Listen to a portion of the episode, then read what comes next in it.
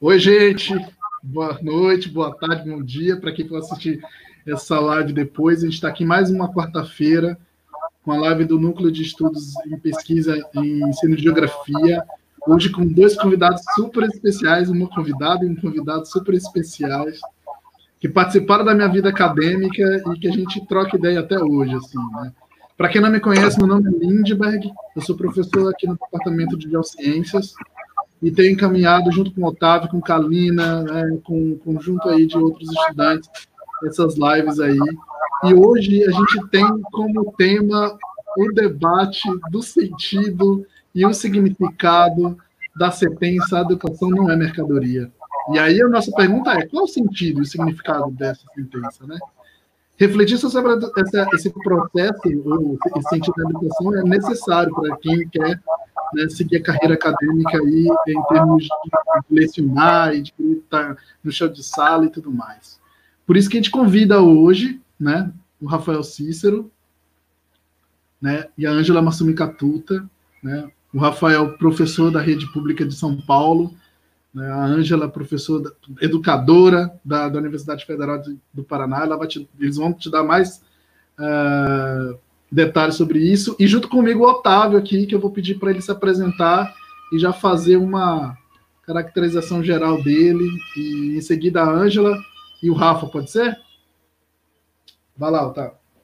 Uh, boa noite a todas e a todos. Eu sou Otávio, sou estudante de Geografia da UFSC uh, e trabalho junto ao NEPGEL, né, uh, pesquisando, refletindo sobre a, a, educação geográfica, né? E a gente deu início, então, a esse projeto das lives aí, e é uma honra convidar a Ângela e o Rafa para fazer esse bate-papo aí sobre a mercantilização da educação em tempos que cada vez está mais difícil esse tema, né? Então é cada vez mais necessário a gente estar tá debatendo e criando propostas efetivas, né, para um, uma educação emancipatória, né, consciente e revolucionária, talvez, né? Mas vamos lá, vamos conhecer então um pouco da Ângela e do Rafael aí. Boa noite, boa tarde, bom, bom dia, né? Enfim, dependendo da hora que vocês estiverem assistindo. É, gratidão pelo convite, Lindberg e NEPEC, e é, para a gente aproveitar, não é? Fazer uma discussão, um debate sobre algo extremamente importante, né, nos dias atuais, que é educação, não é? é meu nome é Angela Massumi Catuta, eu sou professora da Universidade Federal do Paraná, do setor litoral, trabalho num curso de licenciatura em Geografia, que tem um currículo diferenciado, estamos aí na luta com os professores da educação básica, né? É, eu tenho uma apresentação. Eu já posso colocar? Pode colocar, mas deixa o Rafa se apresentar antes também, Catuta. Tá, logo, tá. logo.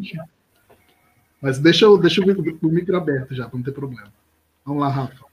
Salve, salve, boa noite aí, quem está acompanhando a live. Gratidão aí ao pessoal do Nepegel.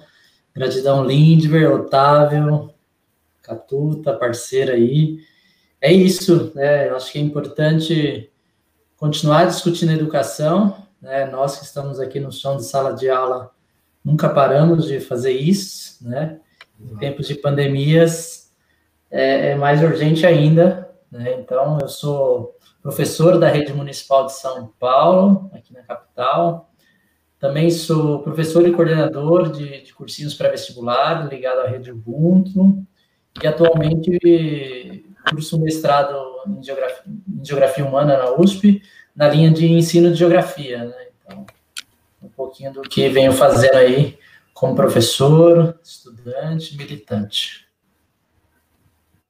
É isso, é isso. Acho que a gente tem aí, pessoal, dois grandes ícones para a gente começar a fazer um debate sobre esse processo de mercantilização e financiarização da educação, né?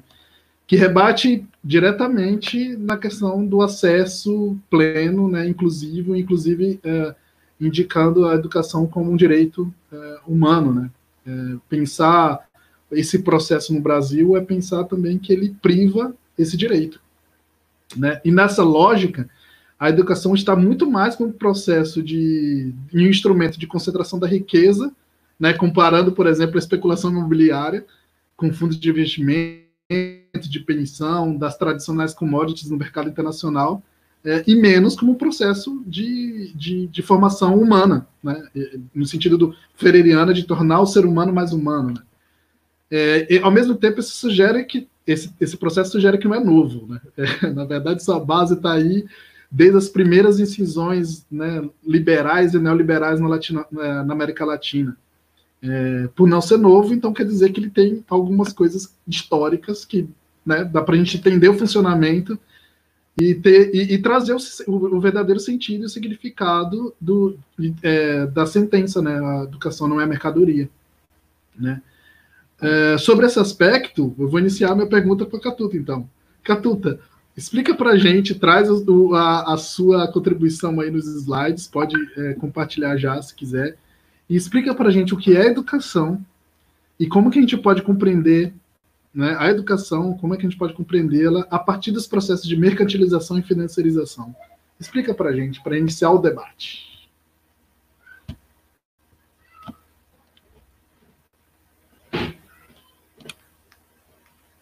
Liga o áudio, liga o áudio.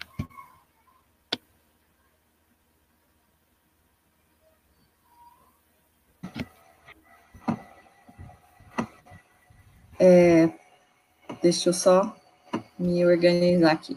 Tranquilo. Muito bem. É, então, educação não é mercadoria. A gente, nós defendemos, né, desde o chão da escola, desde as, as, as uh, os movimentos sociais, né, a educação, a educação pública de gestão pública, né, como diz o Luiz Carlos de Freitas. E aí, veja, é, penso que na atual conjuntura, não é, é penso que é importante é, verificar o quê? Como enfrentar, né, essa questão. Então, a tese do, do, do professor Miguel Arroio é que nós precisamos conhecer para enfrentar, né, conhecer esses processos para enfrentar, né, esse processo, então, de mercantilização. É, e aí, nós temos algumas disputas, né? Então, quem é que resiste? Historicamente, veja, desde a República, né?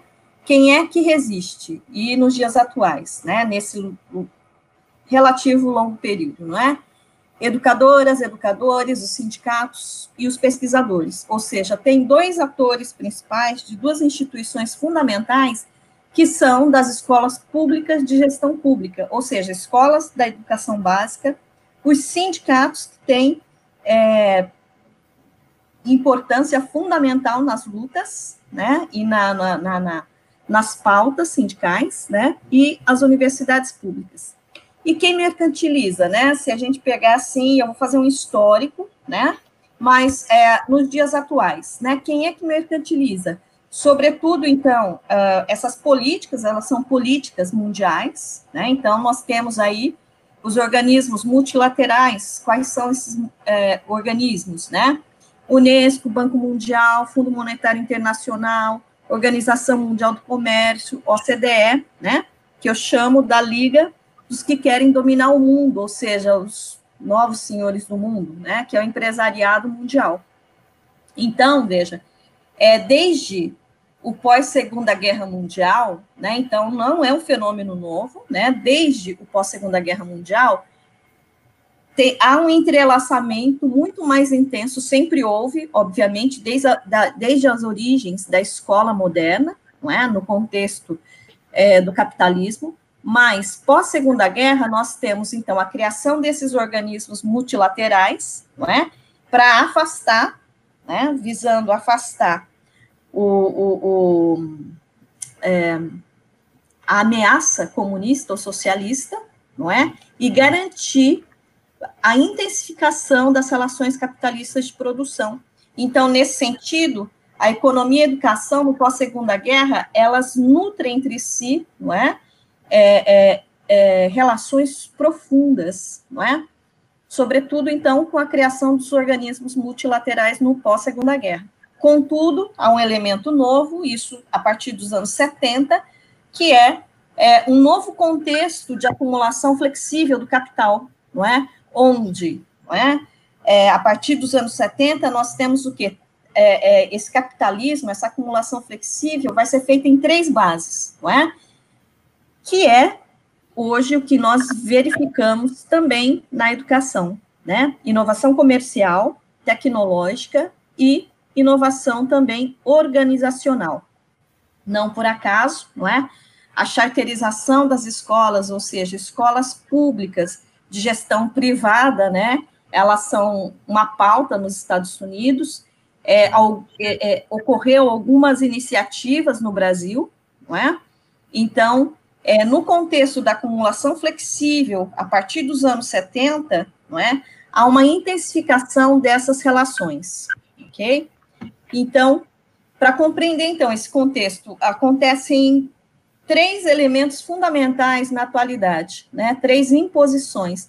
Mercantilização da educação, que é um processo onde a educação se transforma em mercadoria, financiarização da educação, a educação passa né, há, uma capitalização e uma captação de recursos via mercado de ações, não é? Então, há uma intensificação do processo de mercantilização, né? E também o processo de ideologização da educação, uma defesa da falsa neutralidade da educação, não é? é e aí, imposições do tipo as reformas educacionais que nós temos passado desde 2015, mas muito antes com os parâmetros curriculares nacionais e atualmente mais intensamente com a Base Nacional Curricular Comum para a educação básica, né? Enfim, então, de onde vêm essas imposições? É preciso compreender, não é, a influência do Banco Mundial, então, nos anos 50, e ele passa a ser instrumento do capital, não é? E é, é Anteriormente, a educação era, era compreendida como um elemento fundamental para a construção da nação e do cidadão, né?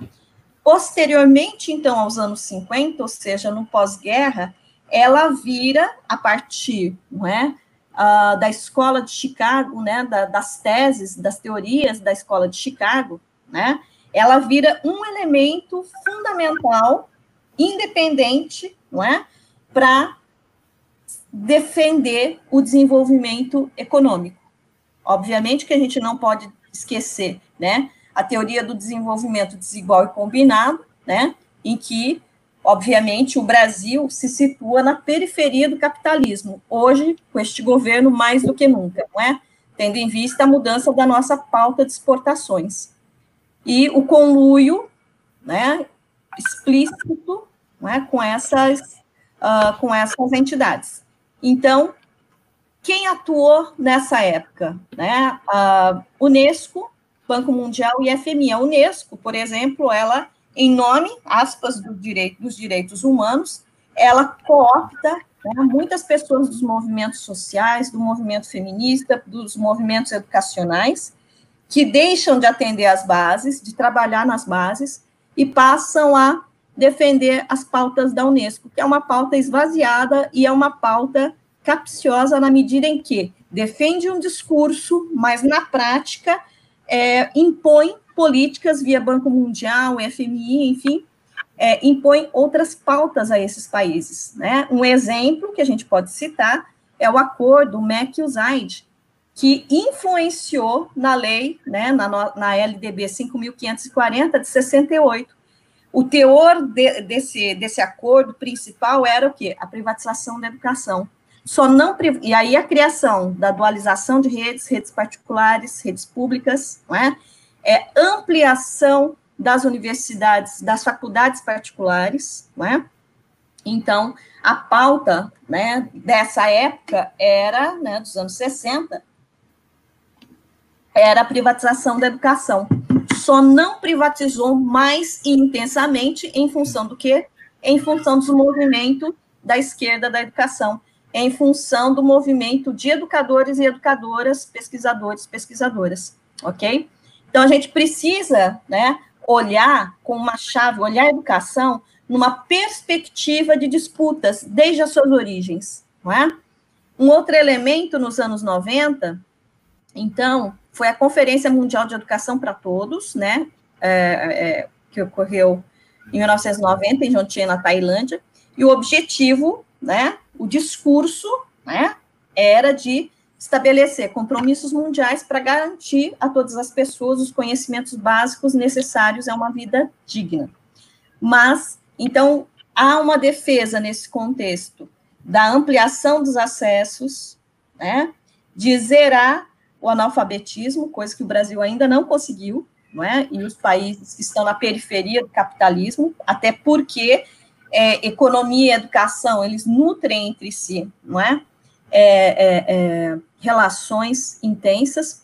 Verifica-se, há pesquisas que indicam, por exemplo, que quando o país entra em crise econômica, os índices de evasão e repetência são ampliados, né?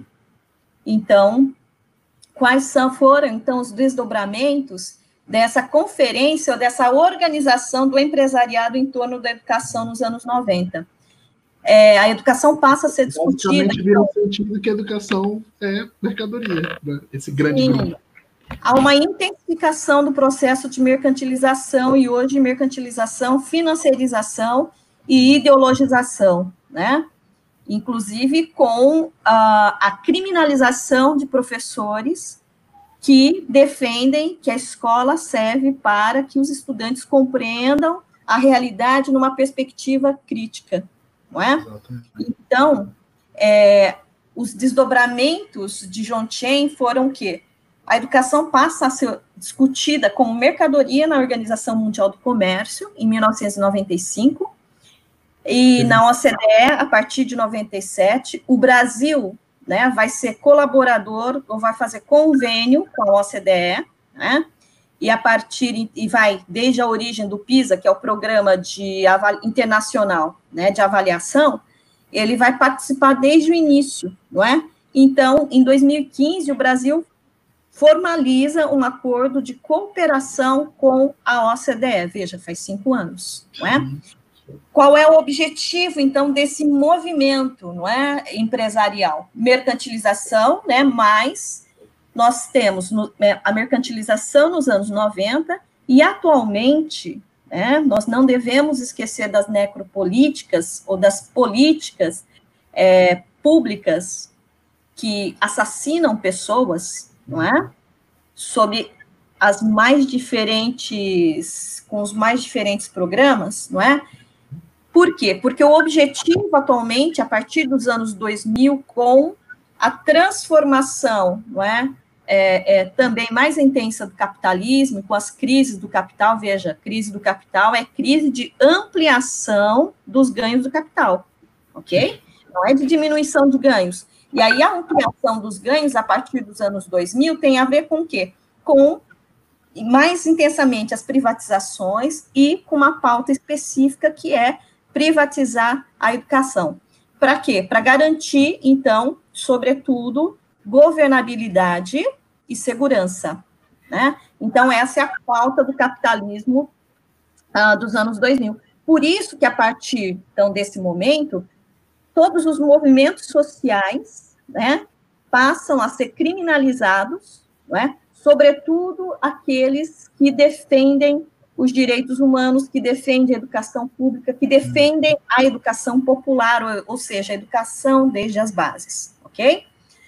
Então, quem são esses sujeitos, né? Então, vou dar alguns dados para mostrar que a educação no Brasil é vista como um grande negócio, né? O Brasil é o sexto país em número né, de população, sexto país mais populoso do planeta, e é um dos maiores mercados mundiais. Por quê? Segundo Daniel Cara, numa entrevista que ele deu na, na revista Caros Amigos, é, há mais ou menos uma estimativa de lucro de 200 bilhões de reais na educação, em todos os níveis de ensino, né? Não por acaso, várias empresas, é, o campo empresarial se volta, então, para a educação, Então, vou, te, vou dar uns dados, por exemplo, a, a, partir do Cadastro Central de Empresas, né, os dados de 2013 a 2017, verificou-se o quê? Que houve um decréscimo do número de empresas ativas, menos 6,7%. As empresas educacionais, neste mesmo período, aumentaram, veja, aumentaram 37,5% no Brasil. Né? Então, e gerou, obviamente, a segunda maior empresa, né, que é a Cogna Educação, que antes era a Croton, não é?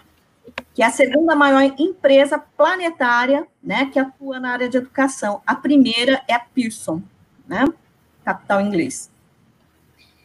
Então, o mercado, e, e veja, por que, né, porque há uma, um foco maior na educação básica? Porque a, o mercado da educação básica é, é 83% maior que no ensino superior, né?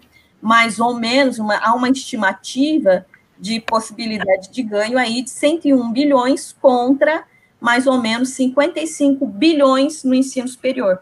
Obviamente, isso dados da Folha de São Paulo, né, em 2018, mas, obviamente, que nós temos que entender que a educação superior, que o ensino superior já é né, predominantemente privatizado. Ok?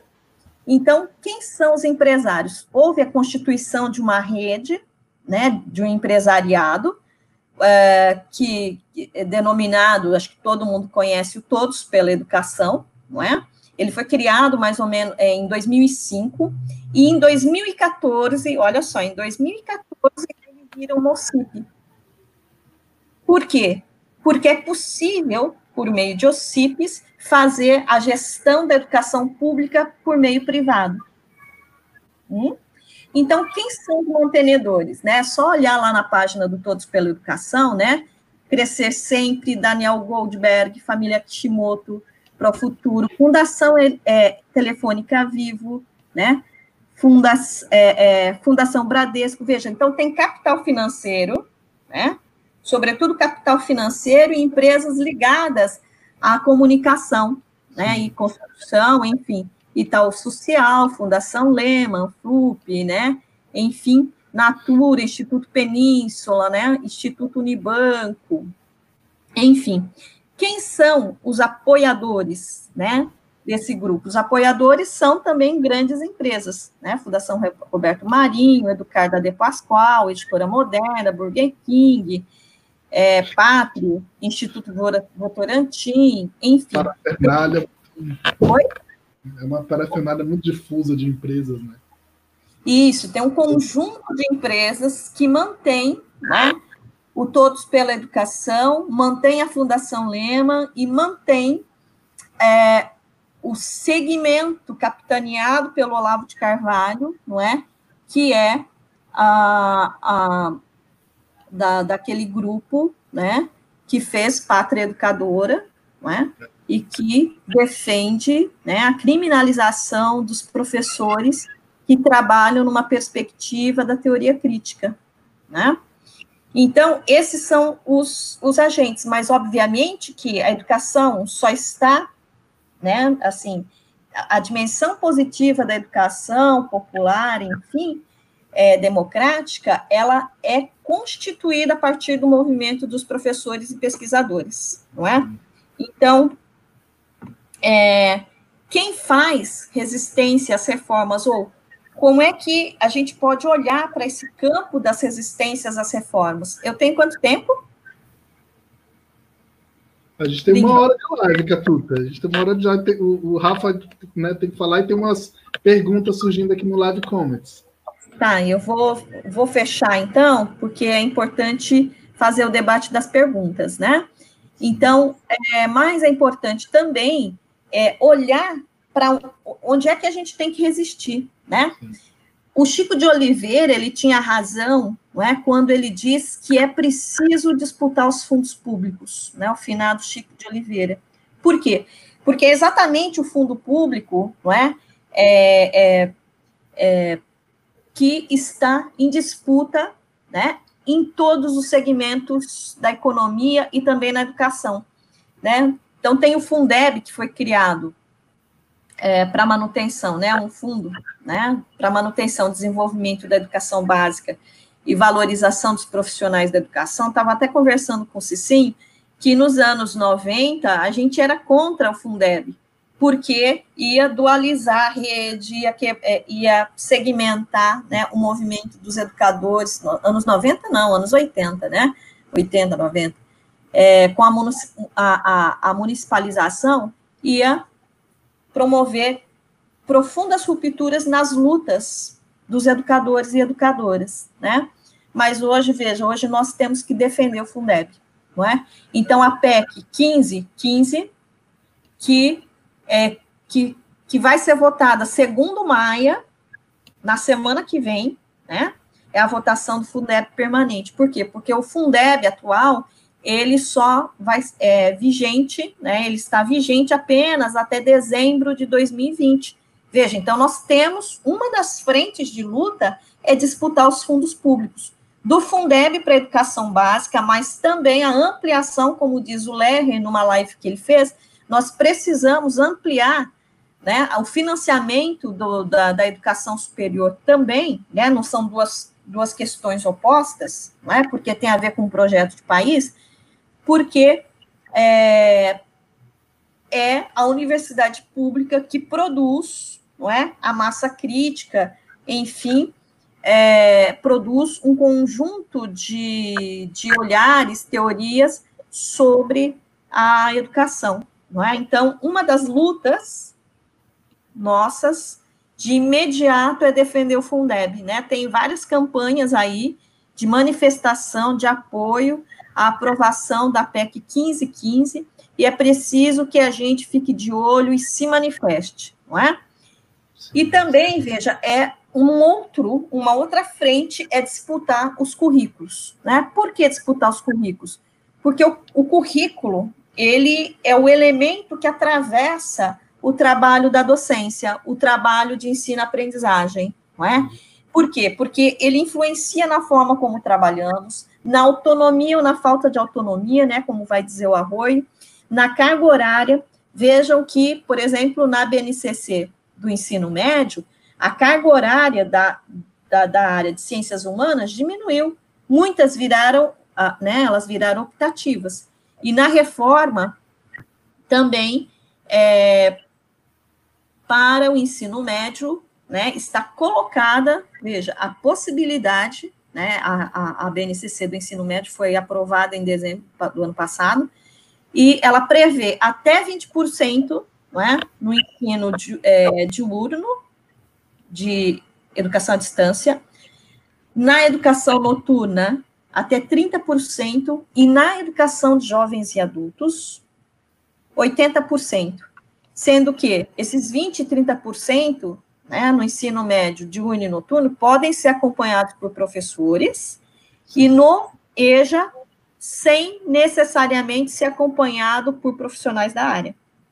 Então veja a sinalização que este governo, né, indica para a educação pública, não é? Então o currículo também é, é, influencia no isolamento ou não em relação à forma como nós trabalhamos na escola, na sala de aula, né?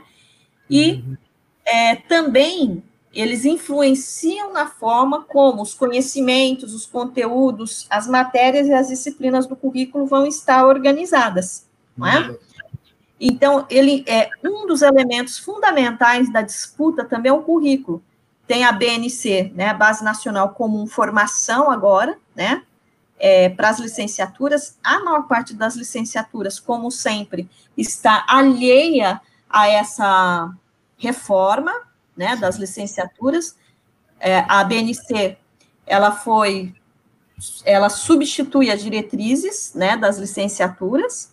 A AMPEG, Associação Nacional de Pós-Graduação em Educação, ela já elaborou um documento dizendo, se manifestando contra e solicitando o arquivamento dessa base nacional curricular, né, formação, porque entende que os prefere a autonomia da universidade, porque entende que é, a universidade ela tem que ter autonomia para fazer a formação.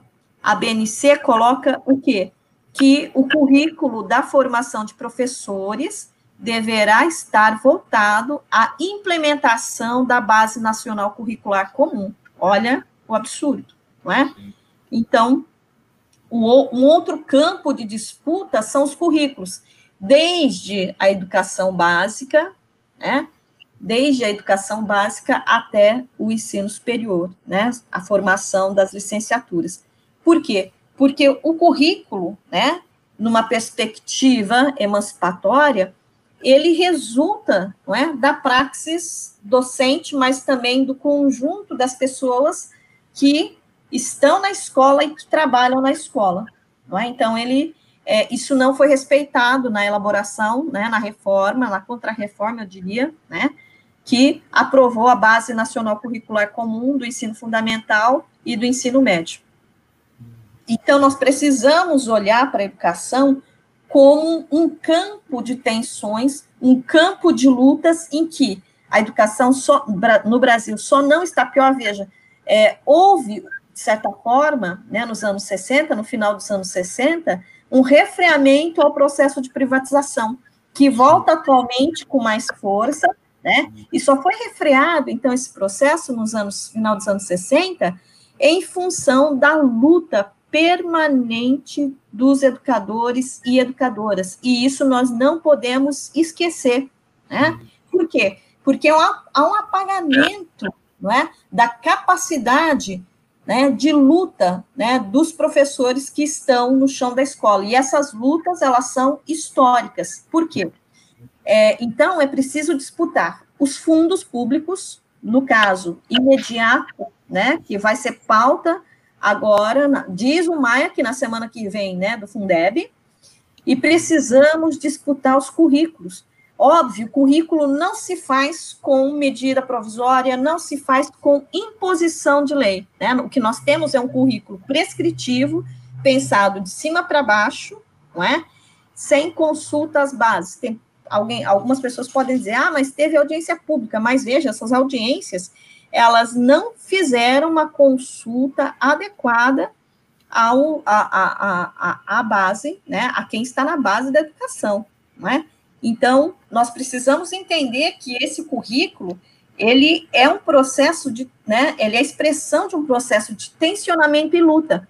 Tanto é que, por exemplo, vou dar dois exemplos, não é, para fechar, nós temos escolas que funcionam desde o campo popular, sim, e que têm, a despeito da precarização, né, e que tem ótimos, tem tido ótimos resultados, que são as escolas do campo, que têm um, um, debate, né, um movimento dos trabalhadores rurais sem terra faz um debate há mais de 20 anos sobre a educação do campo, não é?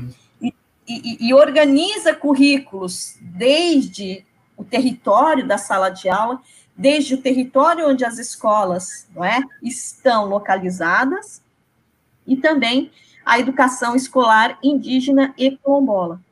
Nesses casos, a gente poderia dizer que é, é, as diretrizes, a forma de funcionamento, o currículo defendido pelas escolas do campo, pelas diretrizes curriculares nacionais da educação do campo, da, da, educação escolar indígena e da, da educação escolar quilombola, eles avançam muito né, em relação à legislação da educação nacional que nós temos.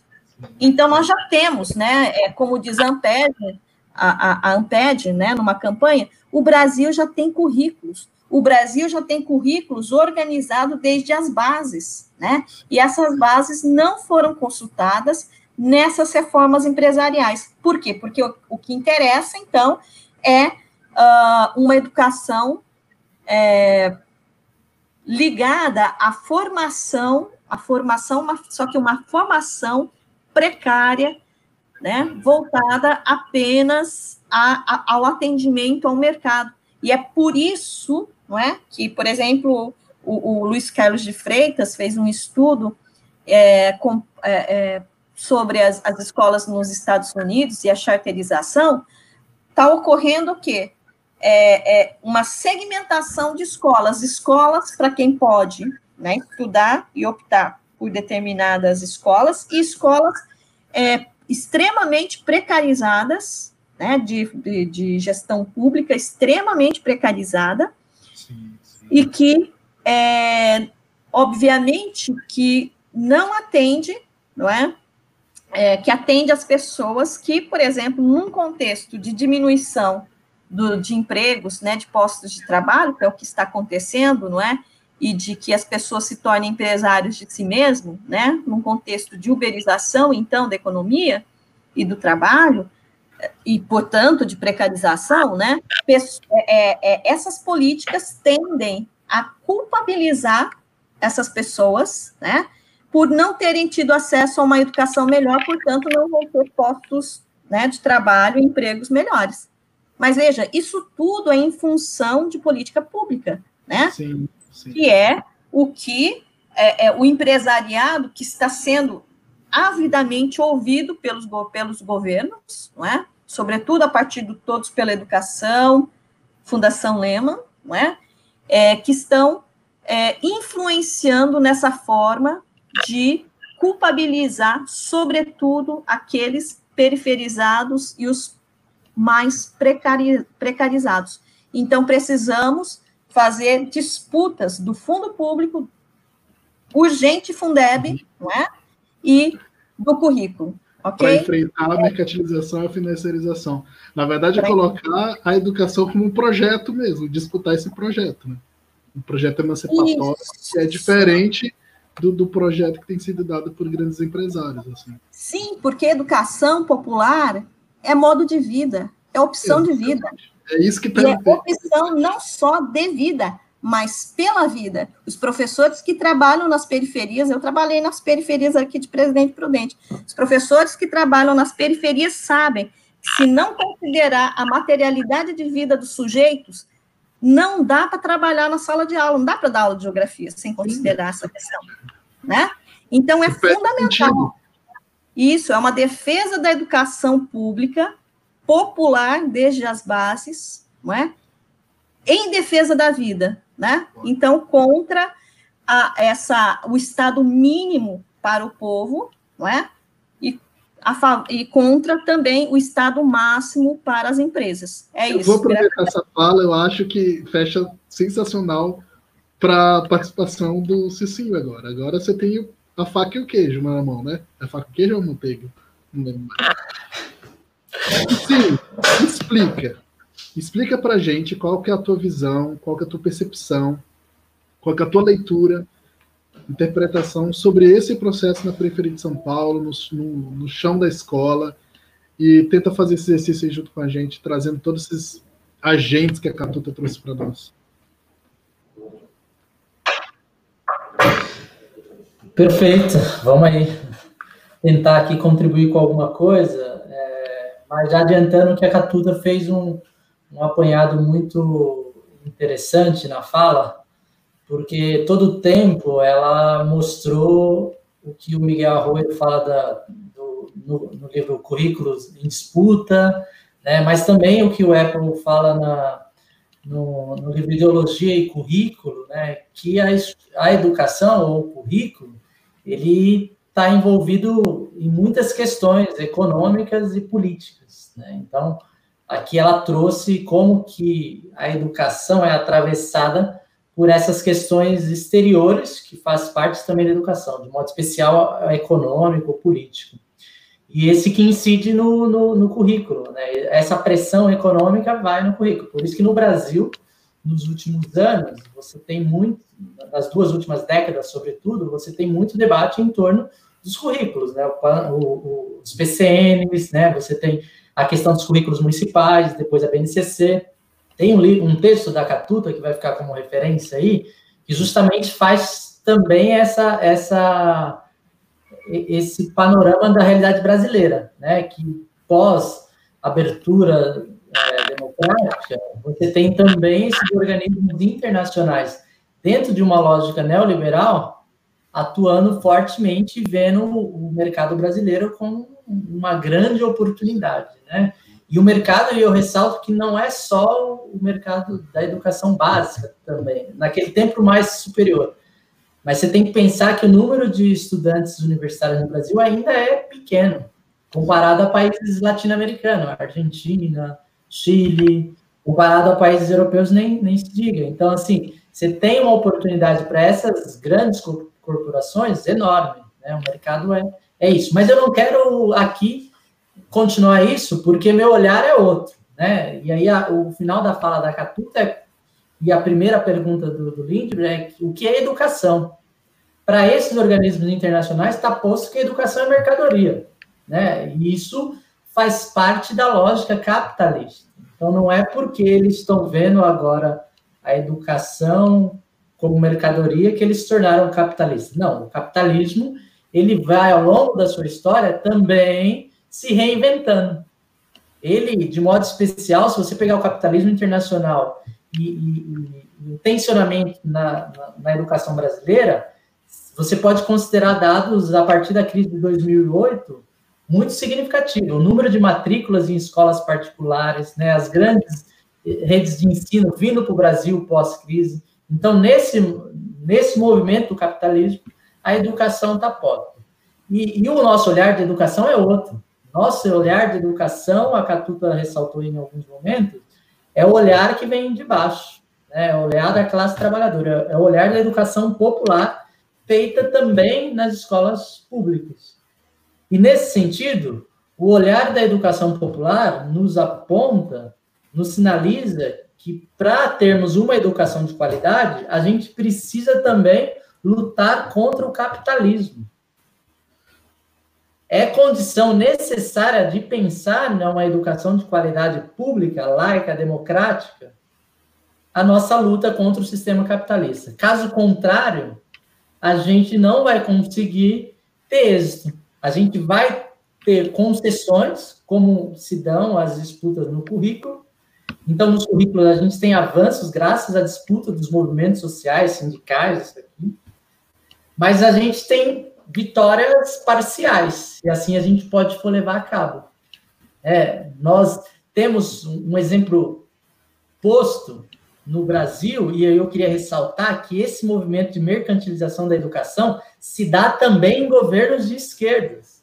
Sim. De modo especial no Brasil, você tem um período e a extrema que você vai da extrema, você vai da direita, hoje é a extrema direita passando pela esquerda, mas que você percebe uma continuidade na mercantilização da educação. E aqui eu quero falar de uma, de uma luta, de uma conquista dos movimentos sociais, que também é parcial. Por exemplo, o ProUni. Você tem que, com a política do ProUni, as universidades privadas ganham muito com isso. Nesse mesmo processo, você tem um reúne, onde as universidades públicas passam por um processo de sucateamento. Então, veja, a, a disputa em torno do currículo ou de algumas coisas nos traz vitórias, sim, mas parciais. Por isso, nosso horizonte tem que ser o combate ao sistema capitalista. Porque essas ações estão postas dentro de uma lógica capitalista, que vê tudo como mercadoria e vê as pessoas. E aí eu falo que na educação, as pessoas, nós, de modo especial, educadores. Então, o quanto impacta em nós? Impacta porque nós também, como funcionário de uma fábrica, a gente também se torna precarizado. E nesse processo, no chão da sala de aula, você percebe é, muito explicitamente o neoliberalismo. Então, as, o, a limpeza da escola é terceirizada, a merenda da escola é terceirizada. Esse professor que vos fala, ele trabalha 70 horas semanais para ter um salário equivalente a um, um advogado, um engenheiro, alguém que tem ensino superior. Então, são 70 horas. Escutem, eu tenho um cargo de 40 horas e um cargo de 30 horas. Então, onde está o que, que é o, o, o neoliberalismo ou, ou, onde impacta? Impacta na situação de trabalho dos trabalhadores. E, e o que, que significa esse impacto na minha vida? Significa na qualidade da minha aula. Significa que o meu aluno periférico de escola pública vai ter uma aula, infelizmente, passada por um corpo que trabalha 70 horas por semana. Só que na rede municipal, esse corpo é quase sempre feminino. Né? É 70% no ensino fundamental 2 e 95% no Fundo 1 feminino, que é também um corpo de mãe, um corpo de dona de casa. E isso afeta a qualidade da educação.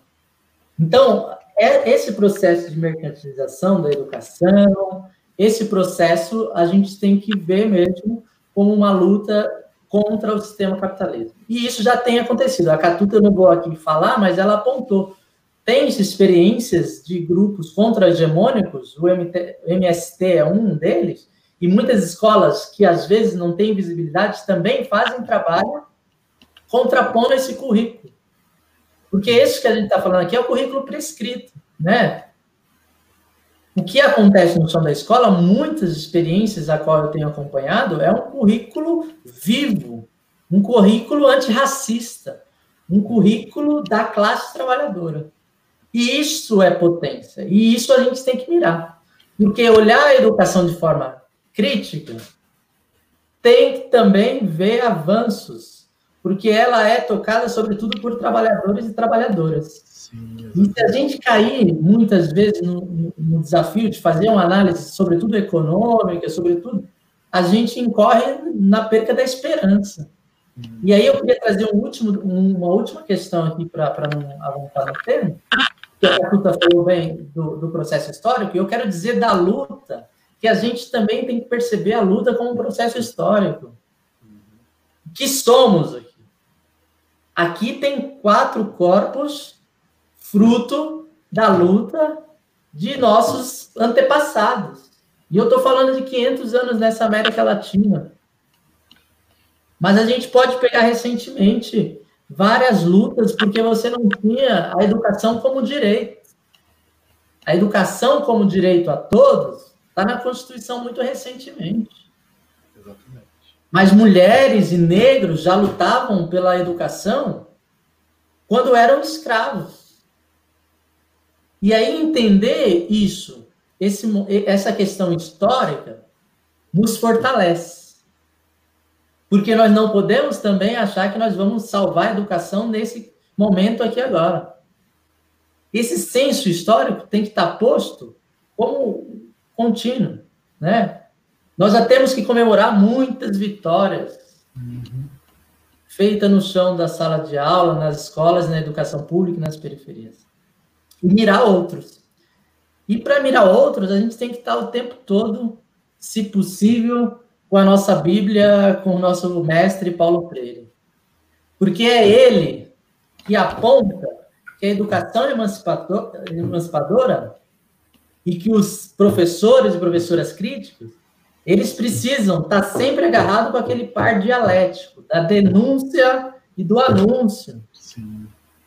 Nós temos contraproposta nesse momento para a educação que está sendo imposta para nós. Nós temos, e isso é importante dizer, porque muito se fala que a gente sempre reclama do que a gente não quer. Não, a gente sabe o que a gente quer. A gente quer uma educação para a emancipação, como falou Otávio no começo. A gente quer uma educação para acabar com todo o cismo da vida, que destrói os pretos, os índios, as mulheres. A gente quer uma educação que não é acúmulo de conteúdos na, nossa cabeça. A gente quer uma educação que pense a partir das demandas locais, a partir das demandas reais, concretas.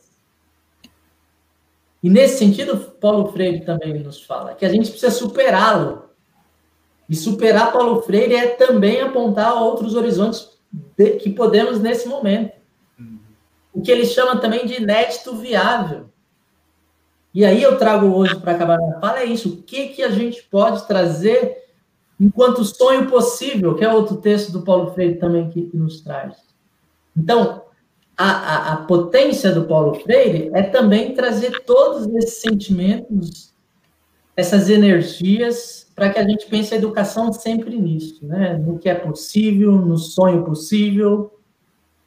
Então eu termino minha fala nesse sentido, dizendo: tem sim um movimento de mercantilização da educação que nos, nos torna sujeitos precarizados. Mas contra isso também tem nesse Brasil todo um movimento muito forte de professoras e professoras, educadores populares, contra esse sistema, apontando outros horizontes. Obrigado.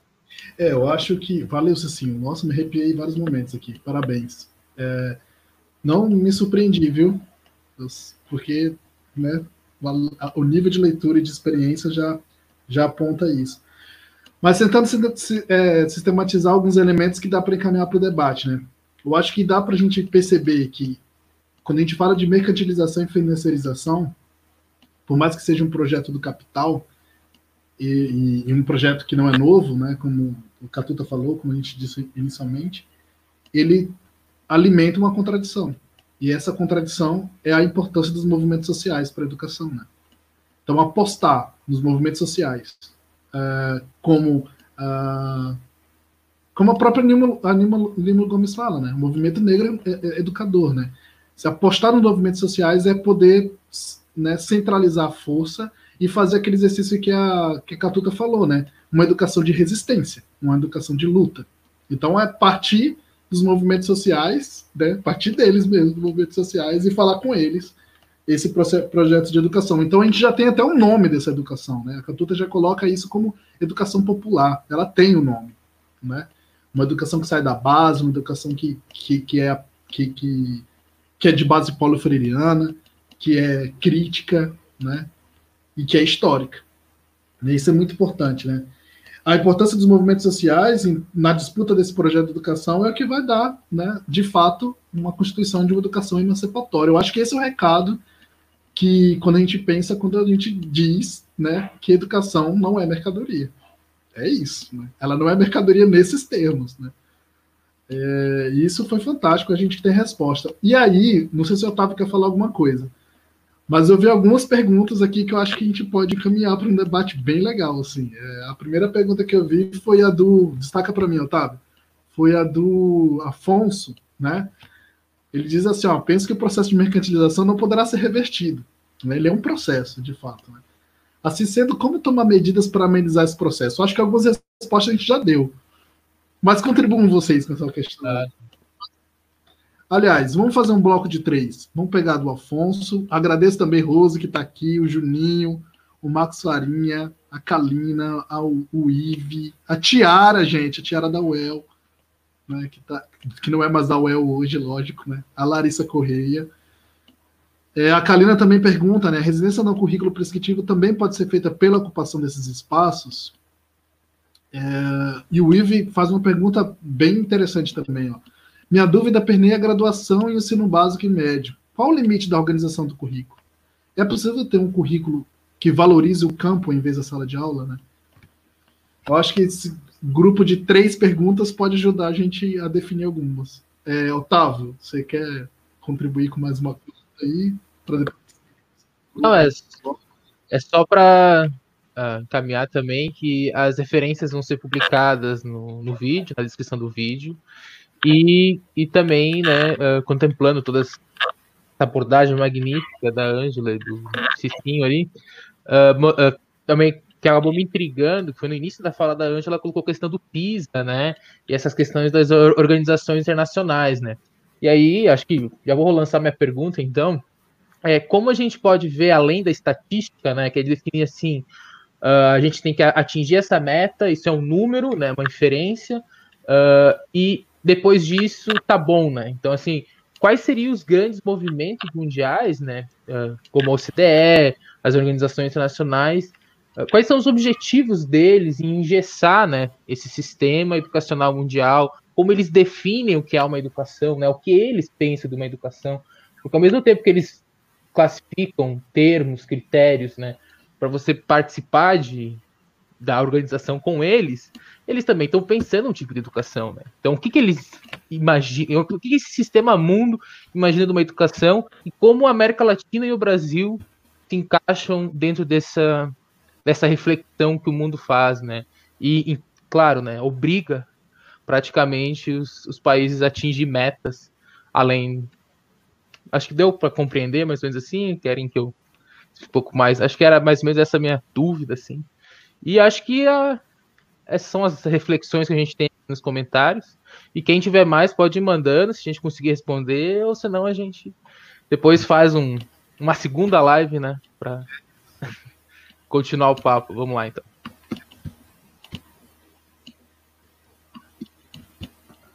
É, quem começa? Pode. Eu, Cicinha? Pode ser, pode ser. Tá bom. Então, Afonso, é, medidas para amenizar. Óbvio que o processo de mercantilização, ele é, é um processo, não é? Mas, veja, eu que gostaria de chamar a atenção para a recente experiência que todos nós estamos atravessando, né, de é, capitalização das empresas de tecnologia da informação e comunicação. Hum? Eu tenho angariado uma série de depoimentos de estudantes, de educandos e educandas, pais e mães de educandos e educandas da educação básica, de educadores e educadoras da educação básica, da educação superior, né? Eu, por exemplo, moro num local onde a internet, inclusive para quem tem internet paga, é ruim, né? Serviço, e a gente estava discutindo hoje esses dias, né? Ontem, antes de ontem, enfim, a gente tem um grupinho no WhatsApp, né? Da precariedade que é a internet no Brasil, fruto da privatização das empresas telefônicas, né? Que eram estatais, não é? Então, em função da, da situação emergencial, os governos sequer consultaram os professores, não é? E houve, então, está ocorrendo, é, até onde eu acompanhei, nas 25 unidades da federação, não é? Educação remota, ou à distância, como queiram chamar, enfim, não é? E a capitalização de empresas, de canais de TV, né? de empresas de telefonia, de pacote de dados, de empresas de suprimentos de equipamentos e de empresas também que fornecem plataformas educacionais, ok? Então, esse processo de capitalização, obviamente, que aponta para a mercantilização, mas veja, é, os espaços não são luminosos, como mostrava muito bem o Milton Santos, né? Nós sabemos, por exemplo, que as periferias o campo, os campos, não é? Eles não são atendidos por essas empresas, não é? Então, essa educação remota está mostrando as contradições, né? Os problemas, embora tenha um documento do Banco Mundial que é, é, que chama, né, Educação em Tempos de Pandemia, ele apresenta alguns dados, enfim, é só entrar lá no site do Banco Mundial, que tem esse documento, quatro páginas, e ele aponta é, por exemplo, que as estruturas criadas, as experiências criadas, não é? Nesse contexto de pandemia, elas podem ser utilizadas para continuar a educação à distância. Hum? Mas há uma resistência, não é?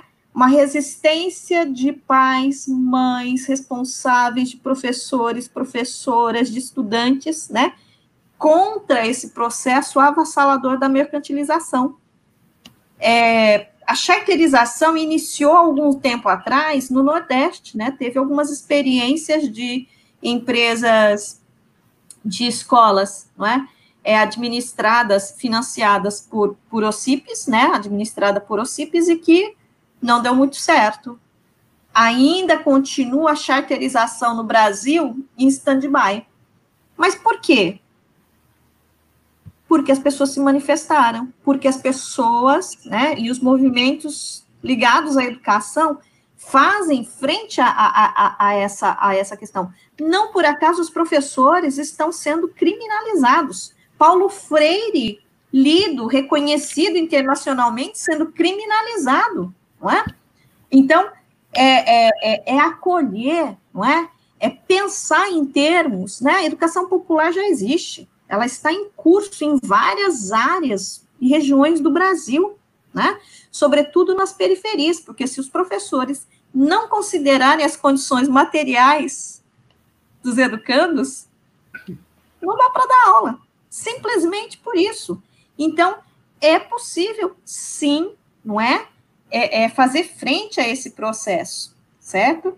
É, a Kalina, né, sobre a questão da resistência nos currículos. Veja, tem um currículo como o, o, o Cicinho, né, o, o, Rafael falou, não é?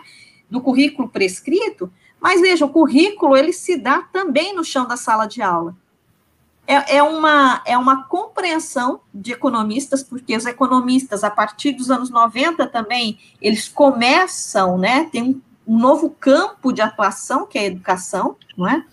Vejam as administrações no MEC, é, quem, quem organiza as políticas públicas de mercantilização são os economistas, né? E as taxas, né, os percentuais, exatamente feito em função desse olhar economicista, reducionista sobre educação. E foi uma disputa em Jomtien, na Tailândia, quando a briga foi para não considerar uma das metas, né, é alterar as taxas de educação, porque os educadores queriam efetivamente não só alteração de taxas, mas queriam a transformação da educação. E no documento final ficou taxas mesmo. Então, o Banco Mundial, João Tien, né, já o todos esse movimento todos pela educação já indicava para onde eles estavam pensando a política, né? É, a questão, então, o currículo vai valorizar o campo, o currículo tem que valorizar a realidade, a compreensão da realidade para o educando. E aí vou dizer, então, retomar uma questão que eu não trabalhei muito, a questão da ideologização. Tem uma tese, né, dos pesquisadores da educação do campo que diz assim: quando muda, né, os, mudam os sujeitos da escola, tem que mudar conteúdo e forma da escola. Se não muda conteúdo e forma, essa escola está formando uma pessoa que pensa como latifundiário, que pensa como empresário, mas é trabalhador, Sim. é do campo. Então, veja, é que nem um elef o gato, né, é, um elefante que pensa que é formiga. Isso é o processo fundamental da alienação, e é por isso que o currículo é disputado. Né? Então, a, a, a, tem uma série, né, a, questão da compreensão do cotidiano é fundamental, porque é preciso votar, então, conhecer para enfrentar. E isso tem a ver, inclusive, com o currículo da escola. Então, preciso compreender a realidade. Mas veja, a geografia vai dizer o quê? A realidade pode ser a mesma, mas os territórios, né, é, é, é, é, a partir dos quais as pessoas se constituem são distintos. O território do latifundiário é diferente dos territórios dos sujeitos do campo, das águas e das florestas, né?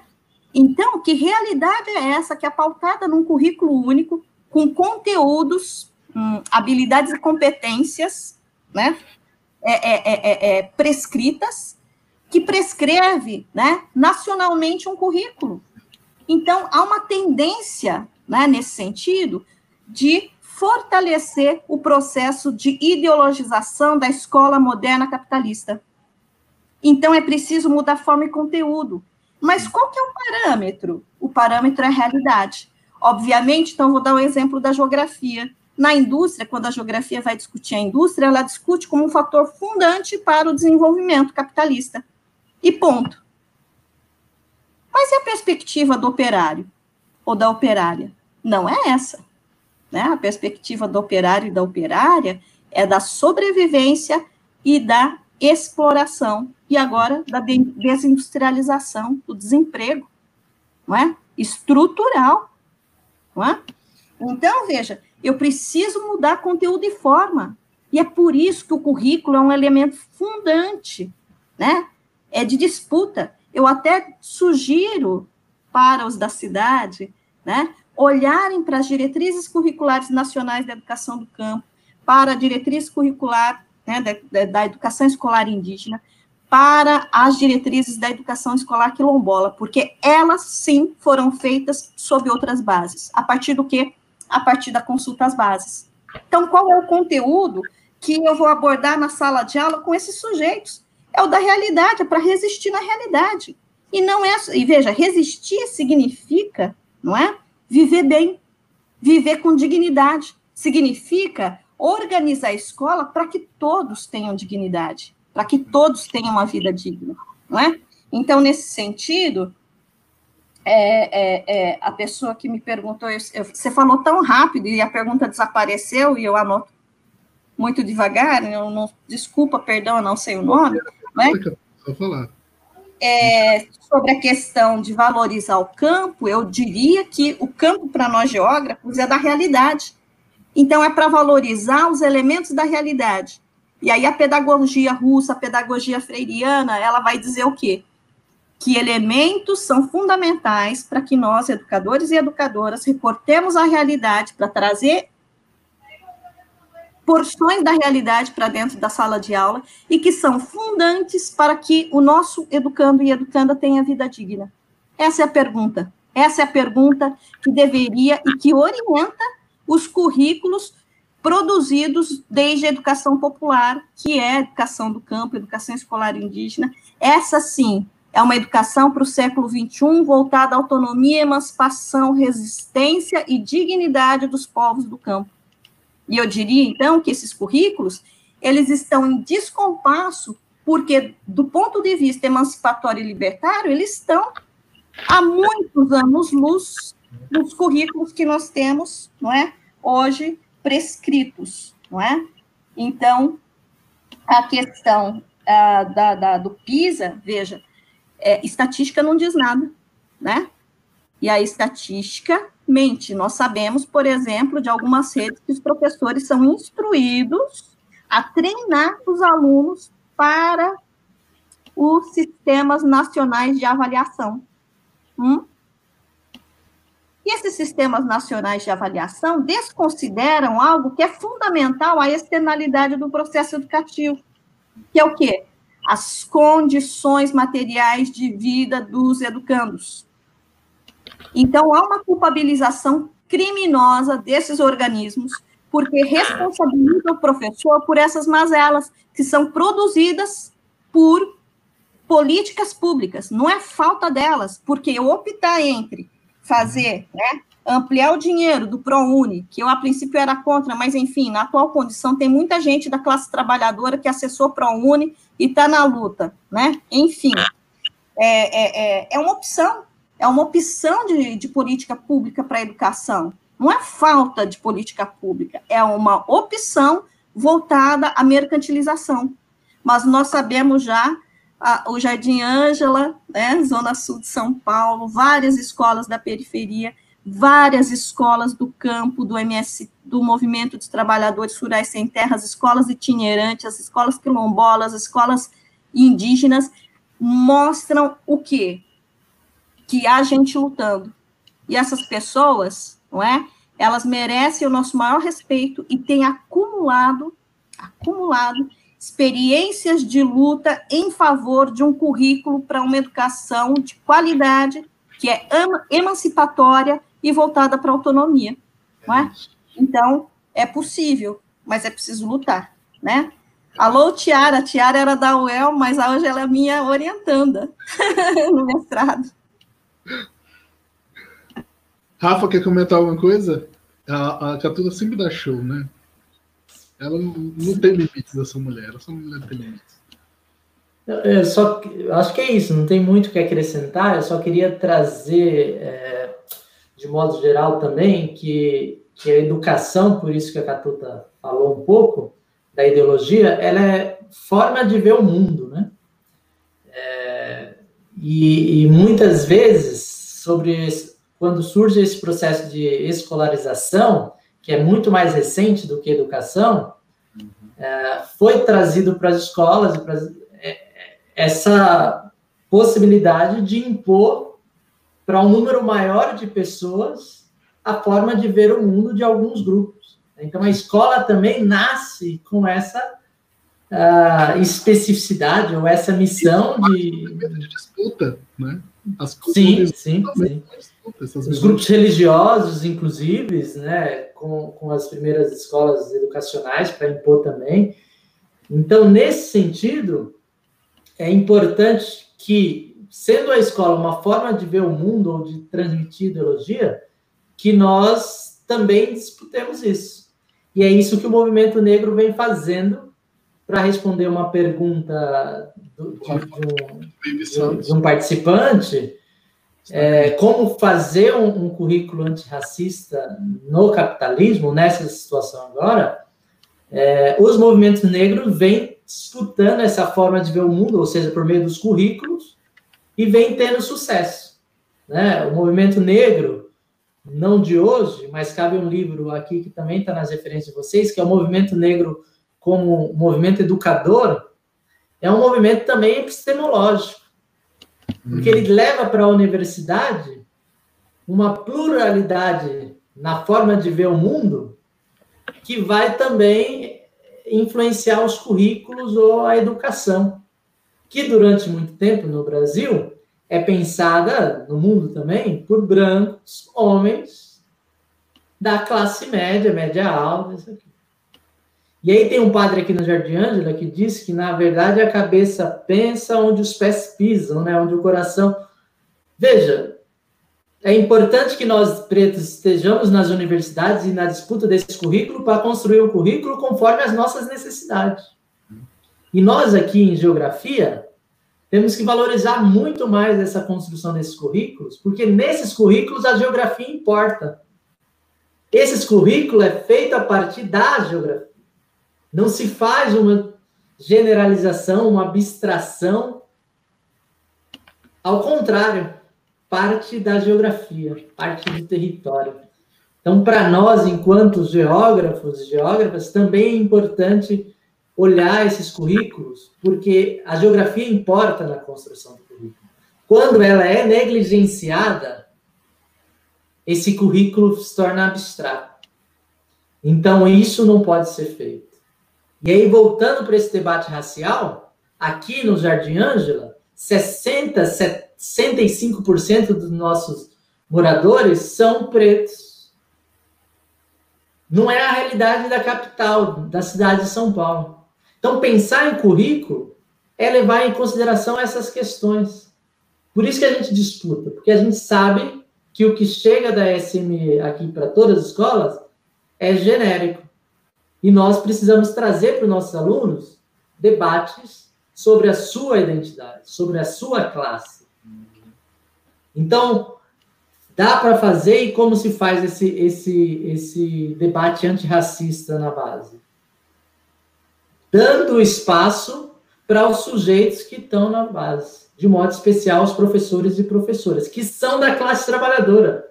Logo, no currículo, tem esse tempero de classe trabalhadora. E isso é importante. Porque nós, enquanto professores, somos uma categoria da classe trabalhadora. Então, esta questão que a Gatuta traz da ideologia, da forma de, visa, de visão do currículo, é muito importante que a gente veja isso. Só deixa eu fazer um adendo. Então, necessariamente, a gente teria então que centralizar a questão financeira, de financiar a educação, mas descentralizar os currículos, então. Deixar que e, e como a gente concilia isso no, no estado brasileiro? Porque é, é, pensar a educação, a gente está pensando também a longo prazo, onde que a gente quer chegar, né? E a gente tem problemas seríssimos agora. Então, assim, a gente tem um método que é descentralizar, então, o currículo, né? Tornar ele mais justo, vamos dizer assim. Mas também a gente precisa de um, um orçamento muito grande, né, na educação para isso. Como conciliamos isso?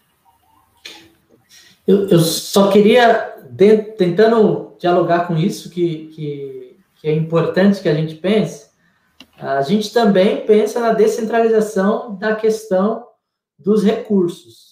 Para o currículo dar certo, o recurso tem que ser decidido pelas escolas. E é uma disputa que a gente faz aqui também.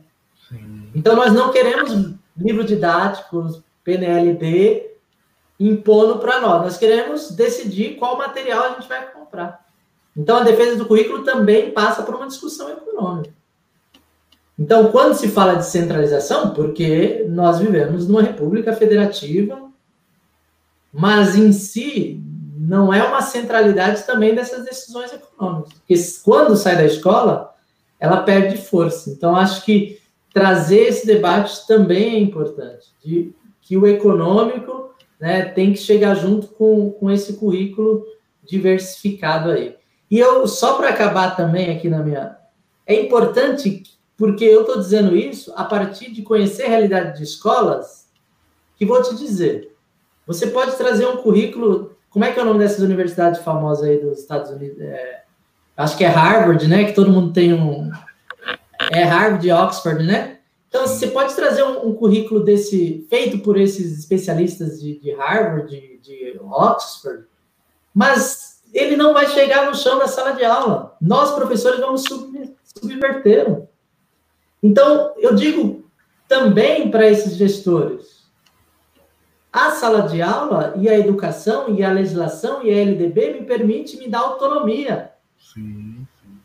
E daí também a importância da universidade, que ainda está distante das escolas públicas. É preciso que elas façam um debate e uma formação qualificada dos professores e professoras. Porque se a gente quer autonomia, a gente tem que disputar também conhecimento, ciência. O que a gente faz em sala de aula é ciência.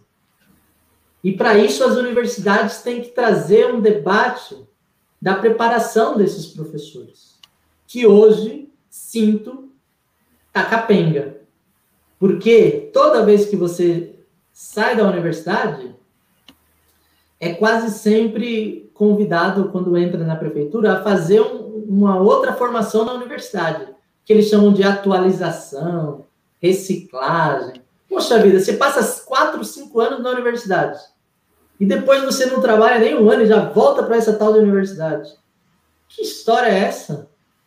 Nós temos que fazer um processo de formação contínua, daí a importância do PIBID da vida. Daí a importância de pensar a formação dos professores a médio prazo e desde o início da graduação. Então, eu encerro aqui dizendo isso. É importante que a gente olhe todas essas especificidades e, como bem falou a, Catuta, já tem muitas coisas escritas, já tem muitas coisas avançadas. Exatamente. Nesse momento, inventar a roda para, vamos partilhar, vamos trocar, porque as coisas que estão acontecendo nesse Brasilzão devem ser valorizadas e não apenas trazida debates sobre habilidades e competência, acho que é da Espanha, algumas coisas, sabe, da Europa. Muito bom, muito bom, sim. Muito bom. Catuta, você quer fazer algum adendo também sobre essas questões? Essas últimas. Eu não vou fazer mais um bloco de perguntas, porque a gente já está aí com uma hora e 17 de live. Eu acho que a proposta e o recado já tem sido dado, está muito bom. A gente ficaria mais duas horas aqui, é... mas a gente pode combinar outro dia para debater sobre outros temas, inclusive sobre esses impactos, né? O que é o currículo, qual é o sentido do currículo nisso tudo, é, uma educação antirracista, como é que fazer, como se faz uma educação geográfica antirracista, se, se isso é possível, né? E é isso. Catuto, se tiver mais um elemento para falar, eu só falei aqui para coisas. Vai lá, vai lá. Então, é, é, só detalhar mais que o Rafael já falou. Escola é lugar de produção de teoria. É, aliás, de produção e de ensinar teoria. No final das contas, quais, quais são as teorias de explicação do mundo é, e das coisas no mundo das formas de estar das pessoas no mundo que nós trabalhamos, né? Então, é por isso que a teoria é disputada, por isso que hoje as ciências humanas foram prejudicadas, né, e tem menos bolsas de iniciação científica, de iniciação à docência, enfim, não é? Então, escola é lugar de ensinar teoria, porque a teoria é que nos possibilita a chave conceitual para compreender a realidade. Viver as contradições do capitalismo não basta, né? Ela é importante, sim, não é? Essa materialidade. Mas eu preciso de uma chave teórica, conceitual, para compreender essas contradições, e é isso que está em disputa. Sim. Não é? E, obviamente, então, que se é isso que está em disputa. O que é geografia para mim? É a grafia que os diferentes modos de produção, que os diferentes grupos étnicos, classes sociais é, fazem e que são expressos na paisagem, nas paisagens. Geografia se refere a diferentes formas de estar no mundo que produzem grafias diferentes. Afinal de contas, por exemplo, a grafia das florestas e dos povos floresta, né? É uma grafia distinta do agronegócio, que derruba a floresta e elimina não só a floresta, mas todo os elementos ecossistêmicos que dela dependem, não é? Então, é uma disputa, né? Então, considerar as geografias da escola, porque eu tenho que considerar ou olhar para os meus educandos, que vêm do campo, da cidade, das terras indígenas, das retomadas, das periferias das cidades, não é? Das cidades pequenas, né? Das cidades médias, das capitais, enfim, Considerar essas geografias na escola significa, supõe ou pressupõe, não é? Reconhecer a diversidade de sujeitos que estão na sala de aula. São negros, são indígenas, são quilombolas, são do campo, dos territórios da, de luta pela reforma agrária, são assentados, são acampados, são do movimento dos trabalhadores sem teto, são o quê? Quem, quem são essas pessoas? que geografias, que modos de estar no mundo essas pessoas trazem para a escola que tem que ser considerados para a produção do currículo, não é? Então, supõe trazer os corpos. Quando o, o Rafael fala dos corpos, e, e, é por isso, né, que essa, esse currículo universal, ele desterritorializa os sujeitos, porque a única forma de homogeneizar e considerar que existe um estudante, um aluno universal, é desterritorializando. A geografia é fundamental na medida em que se refere a um elemento fundante da compreensão da realidade, que é o que a materialidade do mundo. Expressão territorial e material. É disso que a geografia trata. Portanto, considerar, não é, as geografias da escola significa olhar para os corpos das pessoas, olhar para o gênero, olhar para a cor da pele, olhar para os territórios de onde vêm esses estudantes e de onde vieram a sua ancestralidade. Eu sou filha de, de gente da roça, de pescadores lá do Japão, que vieram expulsos para cá, né? E que depois foram expulsos do campo para a cidade, né? Então, é, é, é considerar essas diferentes formas de estar no mundo para que a gente possa, a partir de conceitos da teoria, trabalhar as chaves de compreensão da realidade desses sujeitos, que é diversa, que é diversa, né? Então, fica o convite aqui que uma das lutas da mercantilização é geograficizar as lutas da escola, é considerar os territórios onde as escolas estão, né? E uma outra coisa, só a última, prometo. Né? Vai lá, vai lá, tá, tá lindo. É, o Cicinho também fala, mas que eu gostaria, porque é preciso falar de esperança, não é? É que currículo não se faz com imposição, porque os professores subvertem, não por acaso, querem ou estão criminalizando os professores pelas taxas de evasão, de repetência, isso é tudo falta de é, é, é, é um tipo de política pública, não é?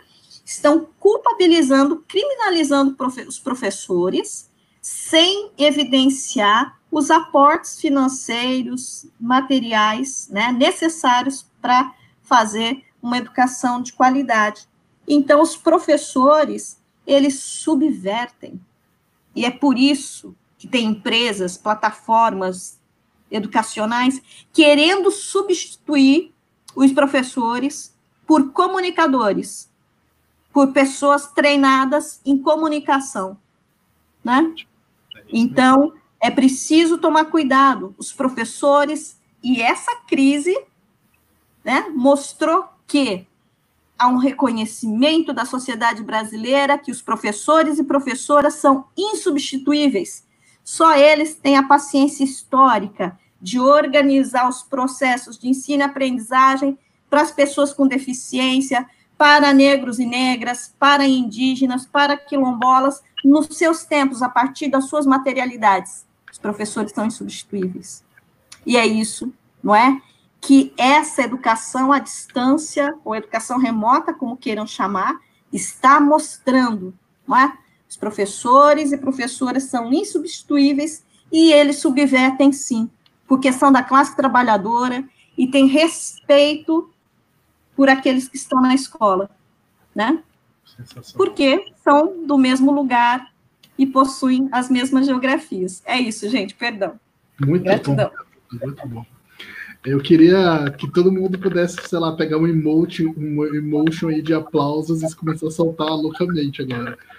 Façam isso nos próximos dois segundos aqui, pelo amor de Deus, para me representar, porque acho que tem coisa online que não dá, né? Mas eu vou fazer jus a, a, a, a Tiara falou, arrepiei.